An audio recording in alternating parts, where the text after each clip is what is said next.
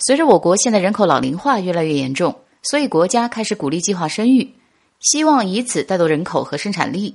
其实自古以来，多子多福就是一种传统，子孙象征着人丁兴旺、家族绵延。历史上有这么三位，可以说是生孩子中的战斗机了。子嗣不是一般的兴旺，可以说有的甚至因为生孩子带动了一国的发展。首先是中山靖王刘胜，大家是不是听着很熟呢？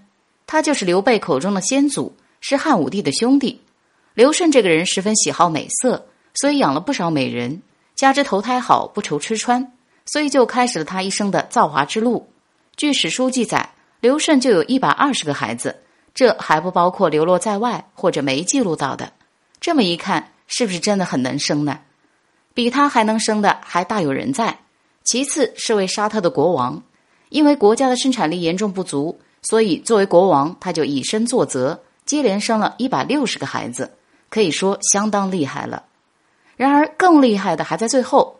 最后这位，据不完全统计，他一生一共有五百二十五个儿子和三百四十二个女儿。他就是摩洛哥阿拉维王朝的第二位国王穆莱伊斯梅尔。他哥哥建立摩洛哥政权之后不久就意外身亡了，所以作为弟弟的他继承了哥哥的王位。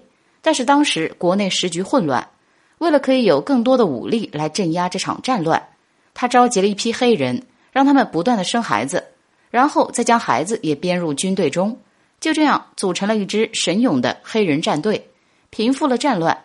然后他就开始安心的做自己的国王，并在几年里娶了五百个老婆，开始生娃大计，被称为人形播种机。